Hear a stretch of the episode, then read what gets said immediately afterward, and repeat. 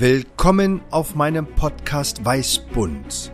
Mein Name ist Professor Dr. Jadet Zihuli und bin Direktor an der Frauenklinik der Charité. Und alle drei Wochen suche ich mit den unterschiedlichsten Gästen den Code des Lebens. Produziert von Brand Activation Berlin. Ich freue mich auf Sie. Ihr Jadet Sehudi. Willkommen bei Weißbund und heute ein ganz besonderer Ehrengast, endlich. Niemand kann sich aber besser beschreiben als Mann, selbst. Wer bist du, Moritz? Ja, guten Abend, äh, Herr Professor, lieber Jali, wir duzen uns ja, wir kennen uns schon lange. Ähm, ich bin froh, auch von meiner Seite, dass es geklappt hat. Äh, also Moritz Rinke ist hier, ein bisschen komisch sich so, äh, äh so das macht eigentlich Lothar Matthäus. Ähm, in der, in der Form. Ein Lothar Matthäus würde sagen, also ich bin froh, dass ich hier bin, ähm, Dramatiker, Schriftsteller, Kolumnist äh, und äh, natürlich äh, Fußballliebhaber ähm, in, diversen, in diversen Formen spielend ähm, ähm, beim DFB im Kulturkuratorium Botschafter vom SV Werder Bremen und so weiter. Also das ist ein großer Strang in meinem Leben und natürlich die, ähm, die Literatur. Wie kommt man denn von einem Dramatiker zu einem fußballliebenden Menschen? Also wo ist da die Verbindung? Na, eher andersrum. Also ähm, wie, wie kommt man vom, vom, vom Fußball zum, zum Dramatiker? Bei mir ging alles, drehte sich alles in meiner Kindheit um, um den Ball. Meine Eltern, ähm, die ähm, doch eher aus der, aus der Kultur und aus der Kunst kommen, meine, meine Mutter war ähm, Schauspielerin, also eigentlich eher verhinderte Schauspielerin, weil ihr Großvater ähm, aus ihr eine Leichtathletin machen wollte. Die, die hatte sie auch eine große Begabung, war dann schon an der Schauspielschule in München, in Falkenberg, Falkenberg-Schule und mein, mein Großvater hat sie da eigenhändig äh, rausgeholt. Das war auch schon eine Tragödie. Und äh, meine Mutter hat dann eigentlich ihr ganzes Leben, also meine ganze Kindheit versucht, aus mir das zu machen, was sie nicht werden konnte, nämlich einen Theatermann. Und ähm, ähm, wir hatten in meiner Kindheit oft, äh, war das ganze, der ganze Garten, wir wohnten in Wopswede ähm, am Rande des Teufelsmoors, dieser Künstlerkolonie. Und es kamen immer äh, die ganzen Leute vom Bremer Theater, das war damals eine berühmte Zeit des Bremer Theaters unter Kurt Hübner, ähm, da waren engagiert Peter Zadek, Peter Stein, Fassbinder, Bruno Ganz hatte da sein erstes Engagement ähm, Edith Klever, Liebkat Schwarz und wer da alles, also Kresnik, der Balletttänzer. Und mit dem hatte meine, meine Mutter eine große Freundschaft und der brachte mal alle Tänzer und Schauspieler mit. Und so war ich in diesem Garten äh, voller Künstler äh, und ähm, spürte schon, dass das auch was Tolles sein könnte, weil die alle so kindlich waren. Also die, die Kunst als Verlängerung ähm, ähm, der Kindheit ins Erwachsenenalter. Das war eigentlich so eine Utopie von Kunst. Aber mich interessierten die Bälle. Und ich habe ähm, alle Bücher, die mir meine Eltern irgendwie zu lesen gaben, immer wieder aus den Buchregalen gelegt und habe Bälle dort hinein äh, äh, und ähm, spielte dann ähm, bei diversen Vereinen. Ähm, und äh, war, glaube ich, auch ähm, auf dem Weg äh, zu etwas Größerem, was da mein Vater äh, verhinderte, indem er den Trainer damals bei, bei, bei Werder Bremen ähm, sagte, sein Sohn würde jetzt nur noch dreimal die Woche zum Training kommen. Es war auch eine wahnsinnige Fahrt für ihn immer von, von Worpswede nach Bremen, das sind 25 Kilometer. Und dann ging es berg, steil bergab mit der Karriere. Wie viel Mal hat ihr vorher trainiert? Naja, die B- A-Jugend trainierst du fünfmal die Woche. Genau.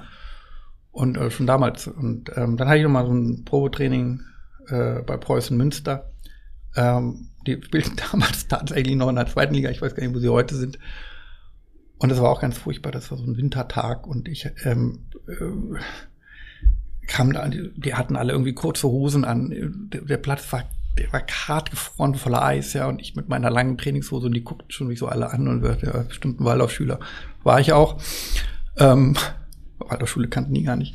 Auf jeden Fall kam ich ihm, ich war auch immer in diesem Spagat zwischen Steiner Schule und Fußball. Das war schon auch, oder dieser Kunstwelt aus Wurfsede.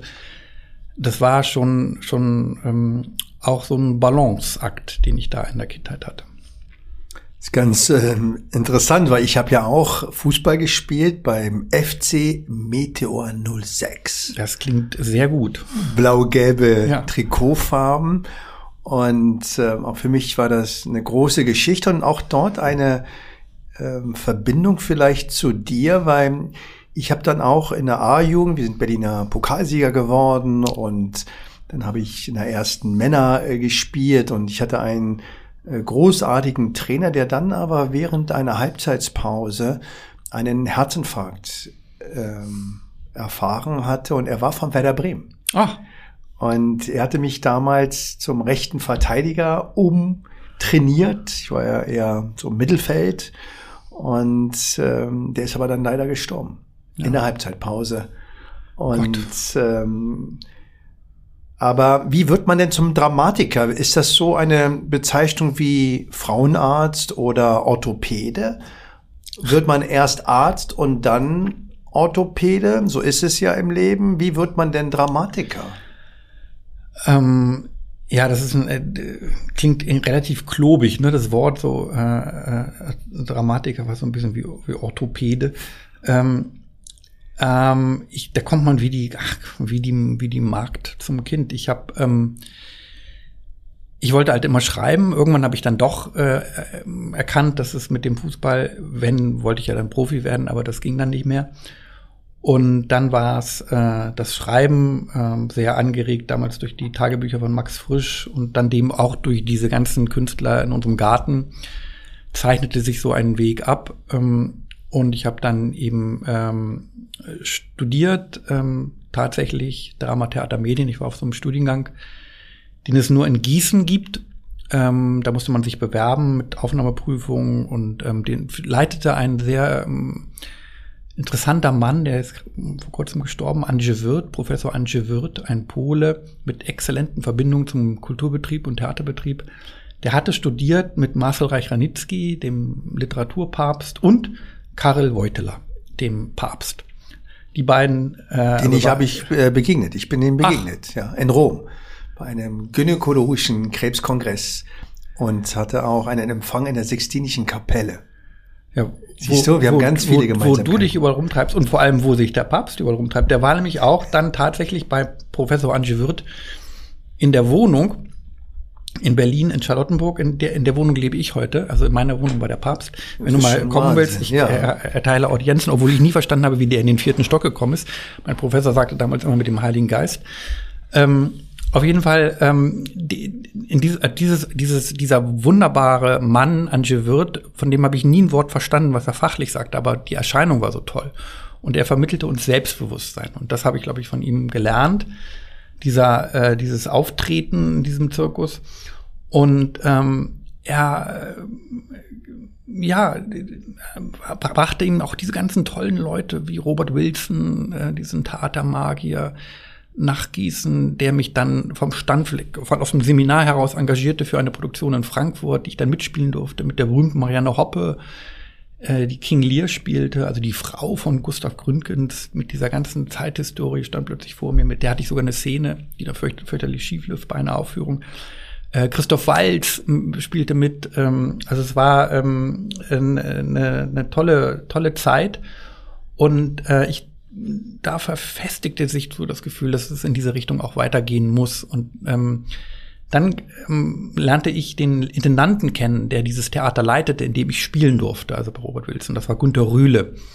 Eigentlich ein Zeitungsmensch, der früher ähm, davor die, das Feuilleton der FAZ geleitet hatte und dann zum Theater wechselte, dann ein Riesenskandal mit Rainer Werner Fassbinder dort hatte, dann aufhörte und zum Berliner Tagesspiegel ging. Und der nahm mich mit, weil ich ihn fürchterlich während dieser Produktion genervt hatte, weil ich mir, weil mir mich ein Missgeschick widerfuhr während der ähm, einer Aufführung. Ich, ich musste während einer Szene diese berühmte Marianne Hoppe äh, auf die auf die Bühne schieben, auf einem Thron, auf einem großen Thron mit so einer hohen Lehne und dieser Thron ein Stuhldesign von Robert Wilson und da sollte der Narr dann in der fünften Szene so raufsteigen, wenn das Wahnsinnsszene und dann stieg er auch hoch und ich hatte aber vorher diese, diese, diesen Stuhl in, in, musste ich dann verschrauben in, in, im Bühnenboden und mir ist eine Schraube gebrochen und der Stuhl stand nicht fest und ich sagte dem, sagte der Hoppe immer noch, die war 90, ja, sagen Sie bitte dem Narren, er darf nicht auf diesen Stuhl steigen während dieser Szene.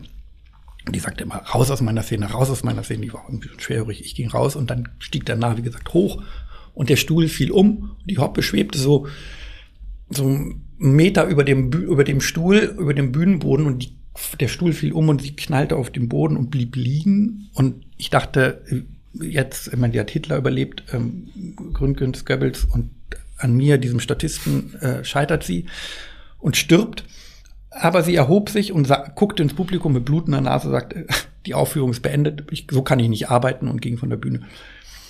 Und darum musste ich am nächsten Tag Rapport bei Günter Rühle abstatten, also dem Intendanten. Und so lernte ich Rühle kennen. Und der hat mich dann, kann man mal sehen, wie die Dinge dann so laufen, äh, lieb gewonnen und hat mich dann nach Berlin geholt zum Tagesspiegel. Und so wurde ich Volontär beim Tagesspiegel in Berlin. Und ähm, dann war ich, und dann war ich ihm, sollte ich viel über Theater schreiben und habe das Theater erstmal sozusagen ähm, kennengelernt aus der Beobachtung. Und das hat mir sehr viel geholfen, weil ich immer darüber schreiben musste und urteilen musste. Und ich habe dadurch sehr viel über Ästhetik gelernt und auch meinen Zugriff auf, auf Ästhetik. Wir sind ja bei Weißbund auf der Suche nach dem Code des Lebens. Und wenn ich Zeilen von dir lese, mich extrem beeindruckt und vor allem auch deine Parallelwelt. Weil wenn du Schriftsteller bist, erscheinst du mir ganz anders, als wenn wir uns jetzt hier über Lothar Matthäus unterhalten, auf den wir noch kommen. Ähm, wie lernst du oder wie wird man denn zum Beispiel eben so ein renommierter Intendant oder Dramatiker oder Schriftsteller? Wie lernst du? Hast du einen Coach? Hast du eine Supervision? Wie schaffst du dir diese Achtsamkeit so zu erhalten und auch zu professionalisieren? Ja, das ist, ich, das sind eigentlich, ich müsste die Geschichte noch zu Ende erzählen, das sind ja eigentlich immer Geschichten und, und äh, man kann vieles, glaube ich, äh, gerade in diesem Bereich der, der Kunst und ähm, des Schreibens nicht wirklich, äh, man kann es dann, wenn man es geworden ist, professionalisieren, aber da, dorthin ist es doch auch ein zufälliger Weg. Und ähm, ich habe, als ich ja im Tagesspiegel Volontär war, den Auftrag bekommen, ähm, das Ankommen des Archivs von Marlene Dietrich eine Reportage zu schreiben. Die war ja, die litt ja an Hollywoodscher Kleptomanie und hat alles geklaut, was während der Filmarbeiten, was man nur haben konnte. Und die hatte äh, eine ganze Lagerhalle in Manhattan mit aus allen Filmen und was auch immer sie da irgendwie zusammengetragen hat, kam nach Berlin und wurde dann in Potsdam in einer großen Halle ausgepackt. Und ich war in den ersten drei Tagen dabei und damals muss man sagen, gab es noch ähm, auch keine Handys und äh, ich bin dann da rumgelaufen und die haben mich schon längst vergessen gehabt und irgendwann knallten diese Türen zu und ich war alleine in dieser Lagerhalle mit mit der Marlene Dietrich und zwar eine ganze Nacht und ähm, habe dann äh, überall alle Kisten geöffnet, was ich wahrscheinlich gar nicht durfte und hatte ihr Tagebuch in der Hand, ein lilafarbenes Tagebuch mit Kinderhandschrift von Marlene Dietrich aus ihren Kindertagen. Ich hatte Liebesbriefe von Jean, John F. Kennedy, von äh, Gabon, von, von, von er, Erich Maria Remarque, also, also Wahnsinn, wahnsinnige Dinge in den Händen. Habe auch das ein oder andere mit, äh, mitgehen lassen. Äh, habe es dann Monate später reumütig zurückgebracht und äh, habe aber über diese über diese Erfahrung einen einen Bericht geschrieben. Da wo ich dann habe ich dann viele Preise bekommen für diesen Bericht und dann kam ein Verleger auf mich zu und sagte, das ist doch ein Roman. Und dann habe ich gedacht, ja, vielleicht diese Nacht mit Marlene, habe angefangen und merkte irgendwann, dass, nee, das ist eher ein Stück, ein Theaterstück. Ähm, und habe dann also eine Choreografie eine, eine, eine, erfunden mit einem stummen Diener, der diese ganzen Kisten ordnet. Das war quasi ich und eben der Dietrich. Ähm, es wurde so ein Monolog, Monolog zu zweit heißt es im Untertitel. Der graue Engel, nicht der blaue Engel, das war ja ein berühmter Film, sondern der graue Engel auch ihre Leidensgeschichte, sie da später sich verbarrikadiert hat in Paris, weil keiner sehen sollte, wie sie alt geworden war. Ganz schlimm. War in ihrer Pariser Wohnung zugenagelt, die Fenster mit Brettern und hat immer Tennis geguckt. Sie war ein großer Fan von Steffi Graf. Und das ist ein irrsinniges Bild. Die Dietrich, die da Tennis guckt und, äh, und die Fotografen, die versuchen, durch diese Holzbretter zu fotografieren. Und das hat mich äh, fasziniert, auch die Biografie ihrer Tochter Maria Riva über ihr Leben. Und das war das erste, was war, das war der Stoff fürs erste Stück. Und so war ich dann plötzlich Dramatiker. Toll. Und dann fängt man an, darüber nachzudenken, was das eigentlich bedeutet und was man jetzt als zweites macht. Und äh, dann habe ich weitere ähm, Stücke geschrieben. Erstmal für die Schublade ähm, ähm, drei und dann wurden die zwei Jahre später irgendwie alle in einer Spielzeit aufgeführt. Und dann kam, dann kam eins nach dem anderen. Also dann, dann ist es ja auch immer so ein, so ein so eine Entdeckerlust in, in deutschen Kulturbetrieben und in Feuilletons. Ähm, man wird dann wahnsinnig gehypt, ähm, was gar nicht gut ist für die Künstlerseele. Ähm, äh, also dass, dass junge Menschen so hochgeschossen werden und eigentlich das, für das sie, was sie gelobt werden, das können sie noch gar nicht. Das erarbeiten sie sich dann in den Jahren, diese Handfertigkeiten und dieses, dieses, äh, auch ihren Stil und, und auch ihre Themen und die Reife und das alles kommt ja mit den Jahren. Aber dafür hat eigentlich dieser Betrieb überhaupt keine Geduld. Also es wird hochgeschossen, es wird übertrieben, es wird gehypt und es wird natürlich auch dann wieder runtergeschossen. Ähm, oder vergessen. Das ist, äh, also Kultur ist immer auch Marathon. Darauf muss man sich einstellen, wenn man diesen Weg geht. Und es ist auch nicht immer äh, äh, alles Glanz. Äh, es ist auch wirklich, und das meine ich mit Marathon, es ist auch dann auch wirklich in der, in der Ebene äh, viel Geduld und viel Arbeit. Aber du wurdest ja auch immer wieder gehypt. Ja, ja. Ähm, also man darf eben dann, äh, es gab zwischen jedem Hype gibt es natürlich auch die, die Täler. Und sonst kann man ja nicht, man kann ja nicht durchgehend gehypt werden. Äh, dann wäre es ja auch kein Hype, sondern quasi, oder dann wäre es ein Dauerhype. Den gibt's aber nicht. Ähm, und äh, in diesen, die, das Interessante für die Karriere eines Autors oder eines Künstlers sind eigentlich diese Täler. Also was macht er da?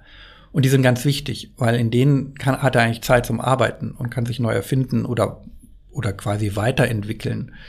Ähm, und ähm, das versteht aber dieser Kunstbetrieb gar nicht mehr, weil es wird immer, die Leute werden immer so unter Zwang gesetzt, sofort wieder was Neues zu produzieren und, und dann wiederholen sie sich eigentlich immer nur und es kann eigentlich gar nichts Neues entstehen. Und das ist auch eine große Gefahr dieses, dieses Kulturbetriebes. Und schafft man denn dann selbst aus diesem Tal wieder herauszukommen oder erkennt man auch, dass es ein Tal als Chance der Kreativität ist?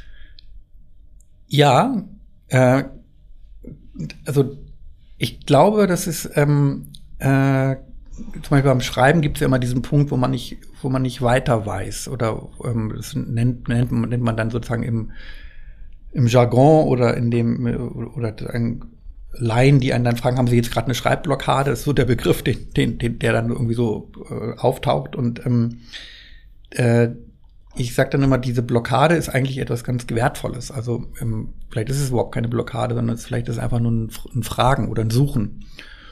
Und äh, man könnte das Schreiben eigentlich auch mit Suchen beschreiben. Also ähm, Schreiben ist ja nicht immer, man setzt sich hin und schreibt, sondern man sucht. Und, äh, und Suchen ist oft auch mit ähm, etwas nicht finden äh, verbunden. Man muss auch weiter suchen. Und das ist eben die, die Mühsal auch ähm, der, des, des kreativen äh, Arbeitens. Und das, ich merke das heute an Studenten oder Menschen, die auf mich zukommen und fragen, ob sie mir, ob, wie das ist, wenn sie mal was schreiben und wie man das macht und so. Die denken immer, man setzt sich hin und dann fließt es sofort raus und, und dann ist es irgendwie fertig. Ähm, und die können gar nicht bedenken, dass es auch wirklich Zeit beansprucht. Und ähm, und äh, das Schreiben auch äh, nicht etwas ist, was man mal so nebenbei macht, sondern das ist, Thomas Mann hat immer gesagt oder dafür plädiert, dass es ein sehr bürgerlicher Beruf ist. Also Thomas Mann hat geschrieben von von neun oder von acht bis bis Mittag und dann stand so ein Schild, äh, davon träumen noch seine Kinder oder träumten seine Kinder, Papa arbeitet, das stand dann an der Tür, die durften da nicht stören. Das war ein sehr strenges Regiment von Thomas Mann. Ähm, und also nicht, dass ich das so mache, aber ähm, ich habe natürlich auch äh, ein eigenes Büro, weil neben Familie ist es dann äh, auch schwierig. Ähm, und äh, weil es eben ein Beruf ist, der wie jeder andere Zeit braucht und eine Regelmäßigkeit und eine Disziplin. Und vor allem, das muss ich noch sagen, und eine viel strengere, als man einen Arbeitgeber hat, weil man ist beides in einem. Eben. Auch äh, jemand, den ich sehr gerne zitiere, den wir beide ja kennen und schätzen, Wolfgang Kohlhase, sagte mhm. ja auch immer, es ist großartig, wenn ein Schriftsteller auch Lebenserfahrung und vielleicht sogar einen Beruf hat, um genau aus dem Leben zu schreiben. Und ähm, auf der Suche nach dem Code des Lebens haben wir ja erfahren, dass eben das, was du sagst, das Suchen Teil des Prozesses ist, auch im Rahmen von Kreativtherapien, von Malen, von Schreiben, von Bewegung, mhm. da ist gar nicht immer um den, um den Erfolg oder um das Produkt, sondern um den Prozess geht. Ist denn für dich das Schreiben selbst heilsam? Ja, darüber habe ich nachgedacht, als ich eben genau bei dir äh, diese, diese Juryarbeit äh, geleistet habe mit dem Schreiben der ähm, erkrankten Frauen. Ähm, und da habe ich an die, ich habe diese Texte ja alle gelesen und ähm, war schon beeindruckt von der Kraft auch dieser Frauen, ähm, die ja sehr Schweres äh, durchmachten oder machen. Und wie die, ähm, und das spürte man den Texten auch an, nicht, natürlich nicht allen, aber vielen, äh, wie sie ähm, es vermochten, äh, quasi diese Krise tatsächlich produktiv zu machen. Also ähm, und ähm, sich auch bewusst zu machen und in diesem Bewusstsein auch Kraft entwickelten, sie zu bewältigen. Und äh, dass es erstmal zur Sprache kommt, dass es quasi ähm, äh, greifbar wird. Äh, und dafür ist Sprache, ist Bewusstsein äh, ähm, oder durch Sprache gereiftes Bewusstsein, glaube ich, äh, sehr wichtig. Und ähm, und das ist, glaube ich, generell beim beim Schreiben so. Man äh, jeder Stoff, den man behandelt und sei er auch noch so entfernt oder handelt von den und den Themen, hat immer auch mit, den, mit, den, mit dem eigenen Kosmos zu tun. Und das ist auch schön so, dass natürlich alles immer gefärbt wird durch den Blick oder das Leben des Schriftstellers oder der Schriftstellerin. Aber du bist ja Bestseller-Autor. Das ist eben, wie du sagst, auch harte Arbeit. Und wenn wir ab und zu telefonieren und mhm. du gerade da wirklich dir Zeit nehmen musst und auch Zeitdruck hast. Mhm. Aber ist das für dich noch eine Art lebensenergiegebende Quelle, das Schreiben für dich persönlich? Oder ist das eben mehr Arbeit? Also nochmal Thomas Mann zitierend, hat man gesagt, ein, ein Schriftsteller ist ein Mensch, äh, der nicht gerne schreibt. Es ist natürlich klar, es ist ähm, also ich, es gibt schon so Tage, wo ich mich wirklich sage, ach, jetzt muss ich wieder arbeiten. So, ähm, und wenn man dann aber erstmal angefangen hat, dann, ähm, dann ist es auch eine große Freude. Ich weiß gar nicht, ob das jetzt, ähm, ob das bei dir zum Beispiel während der Vorträge so ist oder auch beim, in, während einer Operation. Ähm, ähm, die, die, ähm, also das Versinken in der Arbeit äh, empfinde ich dann oft sehr als, das, also das Versinken in der produktiven Arbeit. Ne? Es gibt natürlich Arbeit, die ich, die füllt mich auch sehr aus. Das ist das, ähm, das Organisieren, heute auch immer wieder das Vermarkten, ähm, äh, was ein immer größerer Faktor wird. Also die Leute produzieren kaum oder das, was sie produziert haben, vermarkten sie eigentlich viel länger als, als die Zeit, die sie dafür gebraucht haben, es zu produzieren, was absurd ist, ja. Und ähm, und dann haben sie auch noch Erfolg damit, weil das Marketing so gut war. Das ist natürlich etwas, ähm, äh, womit wir uns beschäftigen, wo unsere Agenturen, meine Agentur sich mit beschäftigt, Seminare anbietet. Das ist dann mit manchmal auch ein bisschen traurig, wie dann so erfahrene Kollegen von mir da sitzen, die gar nicht internetaffin sind äh, und dann sagen, ob sie bei Instagram dann vielleicht doch ihre äh, ihre Literaturhinweise downloaden können. ähm, also dieses, das quasi nur noch das Bild zählt, ja, und, und, und, und quasi die Oberfläche in der Vermarktung. Das ist natürlich für Schriftsteller etwas eigentlich per se Gegenläufiges und Fremdes. Und äh, das alles wird natürlich wichtig und auch die ähm, das Reisen, die Lesungen und äh, das Verkaufen von Büchern und so weiter. Das ist alles gehört zum Schreiben dazu, aber es ist natürlich nicht das reine Schreiben. Und das reine Schreiben ist immer sehr schön, äh, auch mit Krisen äh, und mit den sogenannten Blockaden, aber es ist eben die, die, die Arbeit. Und wenn man erstmal drin ist, dann ist es er, erfüllend und ist wirklich eben, weil, wir, weil du sagtest, eben Code des Lebens ist wirklich eine, ist eine Energie, ist eine Energiespur, die man dann folgt. Ähm, und das ist etwas sehr Bereicherndes. Und wenn es um diese Emotionen geht, wann ist diese Emotion so, dass es eben genau diese positive Atmosphäre, dieses Elixier gibt? Ist es die Idee zu einem Buch? Ist es während des Schreibens oder ist es dann, wenn man den Lektor überlebt oder seine erste Lesung macht? Ja, in, in, in, eigentlich jeder Schritt ist, äh, ist spannend. Ähm, ähm, also die, die, das, Tolle ist natürlich immer so der, diese, diese, diese, dieser Urmoment, sage ich jetzt mal ganz feierlich, des, der, der, der ähm, ursprünglichen Idee.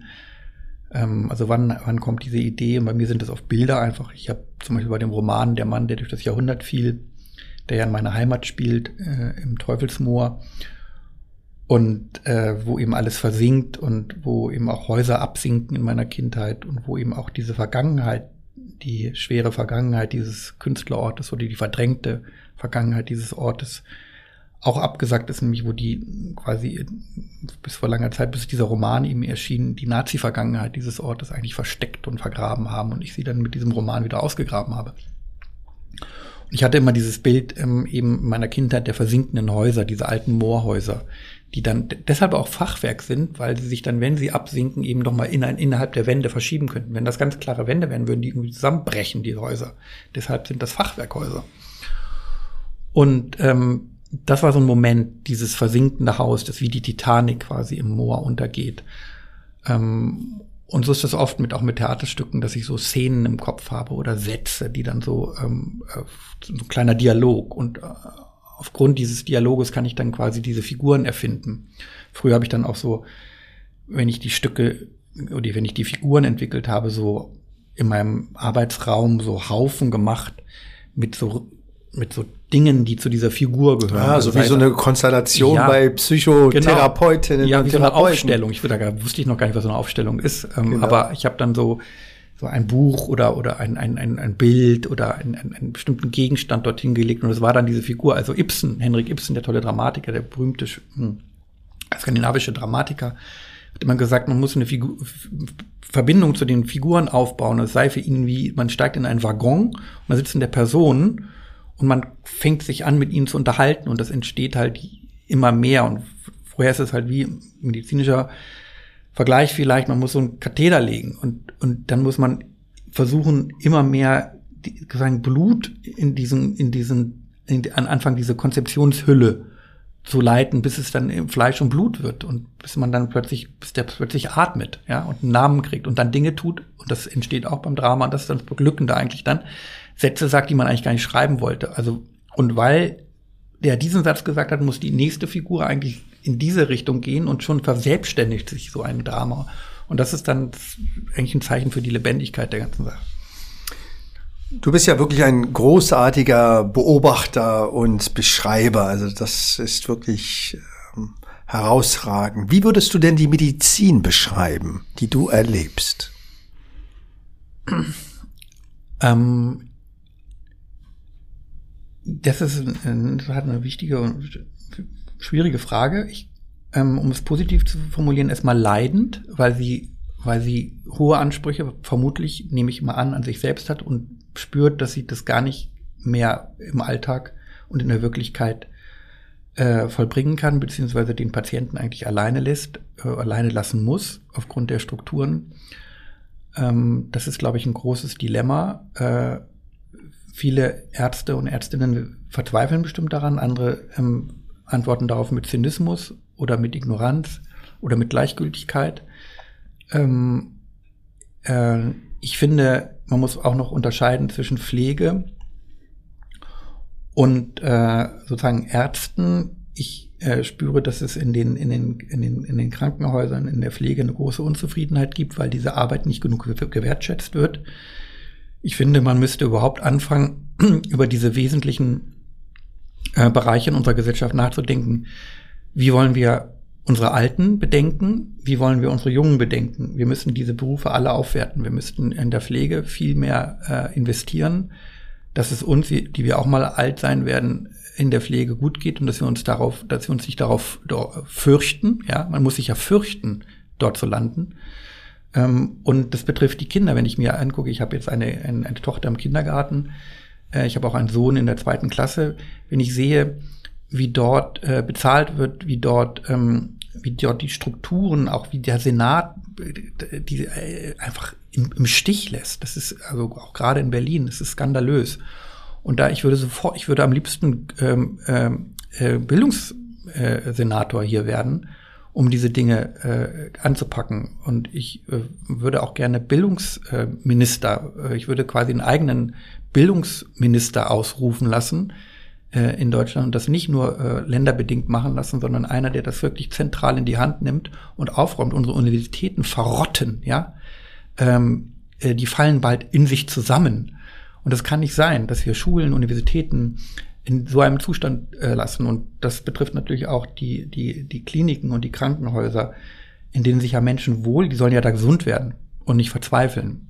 Und ich glaube, sie haben bestimmt in vielen Bereichen medizinisch beste Versorgung in diesem Land, aber eben auf der menschlichen Ebene eben nicht. Und, und das ähm, muss ich, glaube ich, muss ich ändern. Absolut. Das ist genau das, was, glaube ich, unter echter Wertediskussion einzugruppieren ist. Und wenn wir tatsächlich die Wertediskussion ehrlich miteinander führen wollen, da geht es genau darum, was ist uns als Gesellschaft wichtig. Und wenn wir immer nur meckern und sagen, ja, ähm, wir haben da keine Zeit oder es wird nicht bezahlt. Ja, wenn wir nicht dafür sorgen, dass eben für Frühstück, Mittag, Abendessen mehr als 4,50 Euro ausgegeben werden, und zwar sowohl in Schulen als auch in Krankenhäusern, wenn wir das Menschliche fordern, aber das Menschliche ignorieren oder als selbstverständlich mhm. äh, wahrnehmen, aber lieber in Technik investieren, die vielleicht losgelöst von Menschen sind, dann dürfen wir uns nicht wundern, dass genau dieser Konflikt, den du gerade sehr schön dargestellt hast mit der Erwartungshaltung, nicht nur aus mhm. Sicht des medizinischen Personals, sondern auch aus Sicht eines Menschen, man will ja individualisiert, personalisiert, ähm, betreut, begleitet und gesehen werden, aber dafür muss es Rahmenbedingungen geben und die nicht nur immer was mit Geld, aber schon viel mit Geld zu tun haben und das Geld ist ja da. Es wird ihnen vielleicht anders äh, dargestellt und du bist ja, denke ich, auch als Künstler ähm, in der Lage, Dinge zu sehen, die man vielleicht nicht sich traut auszusprechen. Und deswegen wünsche ich mir auch in der Wissenschaft mhm. genau auch die Demut vor der Realität. Und wie können wir über die Medizin 2050 diskutieren, wenn wir immer noch große Defizite in der Versorgung haben? Und ich hatte erst letztens war ich in einer Sitzung, da ging es um Migration und Rassismus, wo man forderte, dass das gleich gestellt wird. Und ich sagte, Gleichheit kann nicht das Thema sein, weil Gleichheit bedeutet, dass es immer noch Defizite bleibt. Mhm. Sondern Gleichheit kann nur ein Zwischenpunkt sein. So wie für mich Integration mhm. nicht das Ziel, sondern es ist eine Zwischenstufe, weil wir müssen uns als Gesellschaft weiterentwickeln. Und deswegen wir aufhören müssen, zu stereotypisieren und äh, wir auch, denke ich, diesen Dialog zwischen Wissenschaft, Medizin, Kultur und Kunst brauchen. Deswegen danke ich dir, dass du diese Aktivitäten an der Charité, aber auch überall woanders mit äh, trägst. Und du hattest ja, glaube ich, auch schon mal über eine Schreibwerkstatt gesprochen und nachgedacht. Wie könnte mhm. eine Schreibwerkstatt in einem weißen Krankenhaus sein Zuhause finden? Ja, ich glaube, sie würde genau das ersetzen können oder versuchen, ähm, zumindest auf den Weg zu bringen, was ich gerade beschrieben habe, ähm, an den Dingen, die fehlen, nämlich das, das, ähm, dass so das Menschliche und, und das ähm, sich befassen mit der Seele des Patienten eigentlich stattfinden kann. Also wir, wir heilen ja nicht äh, nur durch Medizin, sondern wir müssen ja auch daran glauben, dass wir gesunden. Und ähm, Menschen, die sich verlassen fühlen in einer Klinik, die sich äh, alleingelassen fühlen, ja, die, die, äh, ähm, den, denen wird vielleicht medizinisch geholfen, aber nicht irgendwie geistig oder seelisch. Und das ist, glaube ich, etwas ganz Entscheidendes und ähm, also das Ganzheitliche. Und äh, ich könnte, ich habe wirklich, also ich fände das hochinteressant, also so wie ich mir manchmal vorstelle, ich müsste jetzt eigentlich sofort Lehrer werden und in die Schulen gehen und Deutschunterricht, weil, weil die fallen, fallen die Stunden einfach aus, weil die, weil die ähm, äh, keine Lehrer mehr haben oder weil die alle abwandern aus Berlin, weil sie hier nicht verbeamtet werden. Jetzt wollen sie es ja ändern. Oder eben in die, in die, in die, ähm, in die Krankenhäuser oder die Charité, wo man dann quasi äh, wirklich sagen, mit, eine, eine, eine Interessenten anfragen könnte, ob sie sich vorstellen könnten, sich einmal die Woche zu treffen. Dann macht man einen Kreis, dann versucht man äh, über ähm, deren Erfahrungen, Ängste zu sprechen und dann leitet man sie langsam an, die, diese die Dinge aufzuschreiben. Und, ähm, und dann krieg, haben sie plötzlich eine Aufgabe und äh, bewältigen zweierlei. Sie, sie fangen an zu schreiben, ähm, ähm, sie entdecken vielleicht sogar ihre, ihre, ihr Talent oder ihre Fähigkeit zu schreiben und sie bearbeiten äh, gleichzeitig oder verarbeiten gleichzeitig das, was ihnen, was ihnen im Leben, äh, was, was geschehen ist. Und die sind ja auch in so einer Art ähm, Leerstelle oder so einer Verzweiflung. Also ich habe vorhin von Blockaden gesprochen, das kann man natürlich überhaupt nicht vergleichen, aber sie wissen auch nicht, wie es weitergeht. Und diese können ja oft ganz entscheidend sein. Man stellt ja dann nicht nur ähm, ähm, äh, vieles in Frage, sondern man verändert vielleicht auch ganz vieles und, und bringt quasi das Leben in eine andere Bahn. Und das kann ja, und das entschied, äh, geschieht natürlich durch, durch Bewusstheit und durch Sprache und durch überhaupt durch das Bemühen, sich etwas sprachlich zu fassen, also durch die Anstrengung, das sich auch klar zu werden. Und durch diese Entwicklung kann, können die Leben, können diese, können die Leben sich in eine andere Bahn bewegen. Und das fände ich schon sehr entscheidend. Ich habe immer gedacht, man müsste mal vielleicht mit dem Direktor der Charité oder mit einem dieser Direktoren ähm, sprechen, ob das nicht, wir haben ja diesen, diesen, diesen ähm, von dir initiierten wunderbaren ähm, äh, diese Reihe Blut und Tinte gemacht und da sind mir natürlich all diese Fragen gekommen. Was ist eigentlich die Qualität, die die Literatur der Medizin geben kann? Die Medizin hat auch viel der Literatur gegeben. Es gibt ja wunderbare Beispiele auch von Literaten, die Mediziner waren, also Gottfried Benn zum Beispiel. Und äh, da gibt es eine große, große Verbindung und die müsste man eigentlich wenn man ehrlich ist, ähm, oder wenn man dieses Seminar, was wir dort gemacht haben und diese Reihe ernst nimmt, äh, wirklich auch praktisch umsetzen. Ähm, ich glaube, das würde, das, ich glaube, das wäre, da wenn wir quasi auch ein Vor Vorbild. Absolut. Weil ich denke, letztendlich geht es ja um den Dialog, es geht um die Reflexion oder die andere Perspektive. Und ähm, beispielsweise den Zauberberg zu nutzen, mhm. um die Tuberkulose zu verstehen, die ja fast, fast ausgerottet ist, aber auch die Perspektive des Erkrankten, des Angehörigen zu sehen, um einen Zugang zur Erkrankung und auch, wir reden in der Medizin heutzutage von sogenannten Patient-Reported Outcomes. Was sind mhm. patientenrelevante Punkte? Wie soll man sie aber definieren, wenn man nicht Patientinnen oder die andere Perspektive visualisiert und artikuliert? Ja, und die Zeit. Vor allem, wer hat die Zeit? Absolut. Mhm. Wenn ich schon die, einen so renommierten Literaten bei Weißbund habe, kannst du mir das Wort Heilsamkeit beschreiben? Es ist natürlich erstmal ein, ähm, ein Begriff, der ähm, ein, schon einen Prozess, ich weiß gar nicht, ob der, ob der Prozess gerade noch stattfindet oder ob er schon abgeschlossen ist. Ähm, also heilsam, hat meine Mutter immer gesagt, ähm, sind bestimmte ähm, Pflanzen, die man äh, einnehmen kann. Äh, die müssen nicht immer chemisch sein. Denk an Arnika, äh, Thymian. Ähm, also äh, mit meiner Frau diskutiere ich das öfter darüber, die kommt natürlich aus, die, aus der türkischen Medizin, die eigentlich nur Kreuzkümmel. Genau, ja, ja, die, die, die Groß, die Oma, also die Mutter, ja, aber die neueren, die sind alle immer gleich, da werden immer gleich, da werden immer gleich quasi die chemischen Hämmer verschrieben. Und ich und ich und sie kommen dann immer mit unseren Kräutern. Und ähm, also ich habe die, die, das Heilsame eigentlich auch immer verstanden, dass man im Verbund mit der Natur und mit dem es klingt jetzt so homopathisch, mit dem Glauben. Ich glaube ja auch teilweise noch an Globuli. Ich, ich glaube, dass man, es gibt gerade bei Kindern kann man das sehr genau beobachten, wie heilsam ähm, manche, also Arnika zum Beispiel, C30, D12, für Erwachsene, gerade bei, das macht ja auch Müller-Wohlfahrt bei der Nationalmannschaft, äh, C200, also das sind, also der spritzt ja auch Annika dann gleich in die in die, in, in, in, die, in, die, in, die, in die Prellung oder in die Verletzung, damit die Operation schneller stattfinden kann, damit das quasi abschwillt schneller. Und ähm, ähm, also dieses, und bei, bei Belladonna zum Beispiel, bei, bei Fieber bei Kindern, das sind Dinge, die, die springen noch darauf an. Das kann man dann sehr genau sehen.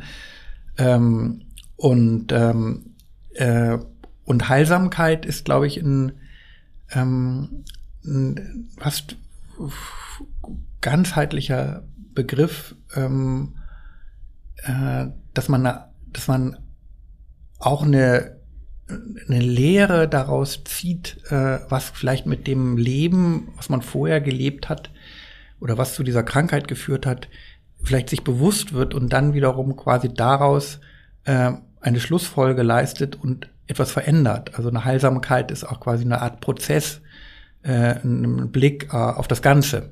Und ähm, das ist, glaube ich, auch das, was wir vorhin mit dem Schreiben. Also heilsam kann auch ein, ein sich bewusst sein oder ein Schreiben über die Krankheit sein.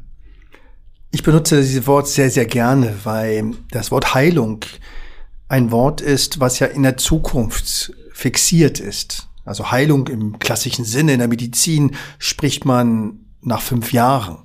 Auch wenn es Krebserkrankungen gibt, die nach 35, 36, 37 Jahre wiederkommen können, hatte erst heute eine Patientin mit einem sogenannten Granulosalzelltumor. Nichtsdestotrotz finde ich, Heilung ist sowieso eine Entscheidung und ein Versprechen und ein Druck und die Heilsamkeit richtet vielleicht den Fokus wieder auf, was tut mir gut. Und wenn wir zum Fußball wiederkommen, was qualifiziert mich zur ersten, zweiten, dritten und vierten Runde? Alle wollen ins Finale.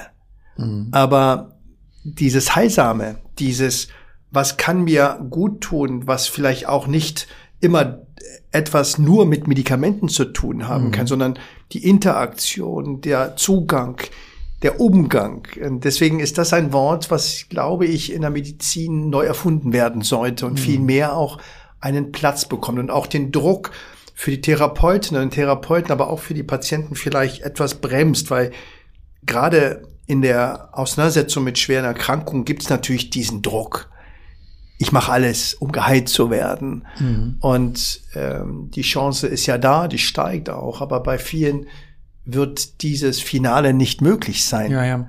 Ich habe auch gemerkt bei diesen Texten, die ich gelesen habe von diesen erkrankten Frauen, ähm, dass es schwierig war von diesem, dass der Druck erstmal nach innen geht, also dass man auch in die in das Schweigen geht und in das in diese Tabuisierung, nicht darüber zu sprechen. Also man hat etwas, was man verstecken möchte. Also was ähm, äh, man ist, man hat ein, man ist erkrankt und man gehört, also man schämt sich äh, und das ist etwas ganz, ganz Widersinniges eigentlich. Ähm, und zu begreifen, dass es Teil des Lebens ist. Also ich fand es sehr imponierend, wie jetzt dieser 25-jährige Unionsspieler äh, am letzten Wochenende im Sportstudio von seiner Hodenkrebserkrankung gesprochen hat. Es ist auffällig, wie viel Bundesligaspieler, junge Spieler gerade an Hodenkrebs erkrankt sind. Ähm, schreit geradezu nach einer Untersuchung, womit das zusammenhängen könnte.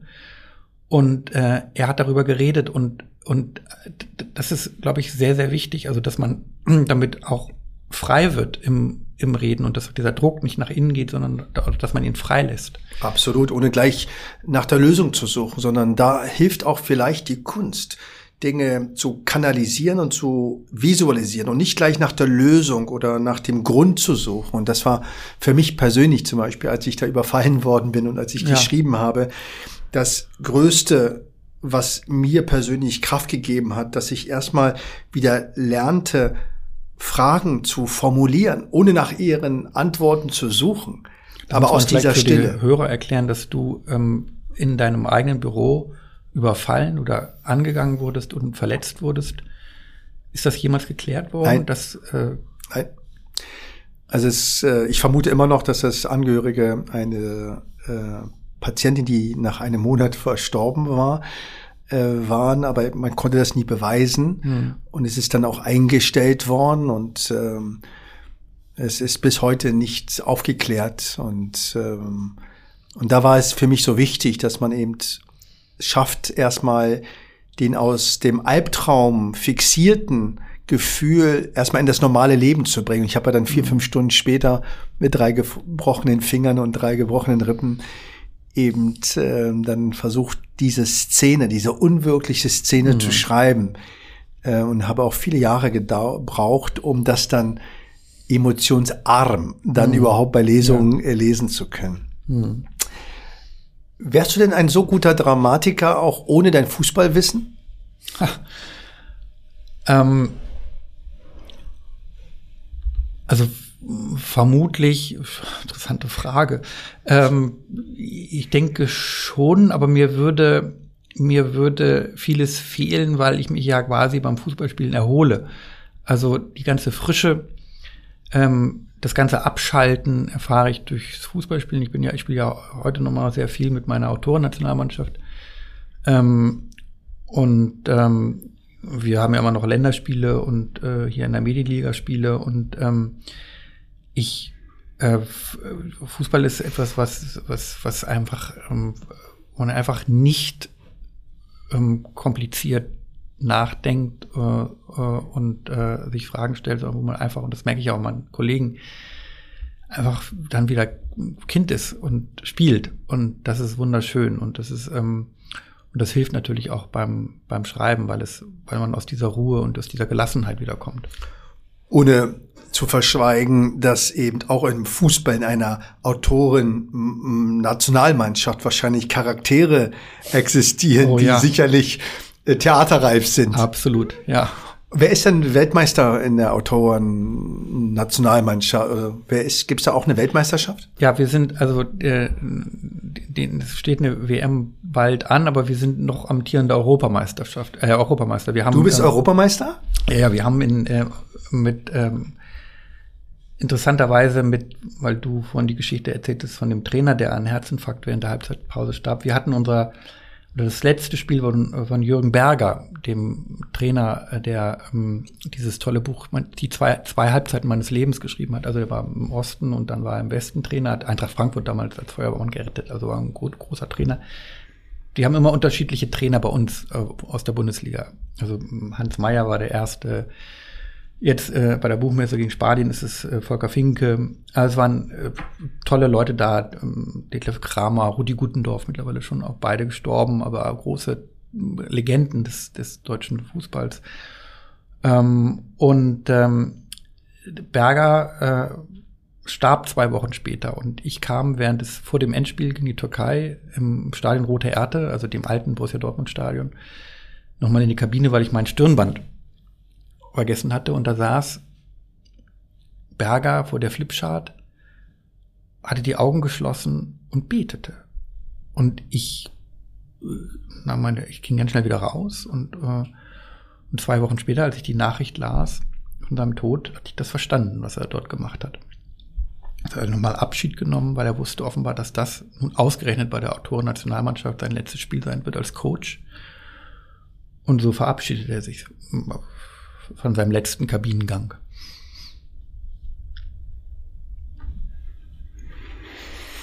Moritz, ich glaube, es gibt keinen besseren Schluss als Dramatiker, aber auch als Freund nach dieser großartigen Geschichte. Und danke dir, dass du uns teilhaben ließt an dieser wunderbaren Geschichte und auch den Crosstalk, den Brückendialog zwischen Kultur, Medizin und Gesellschaft und danke dir und wünsche mir, dass du viele neue Bücher schreibst. Du bist ja auch weiterhin sehr aktiv.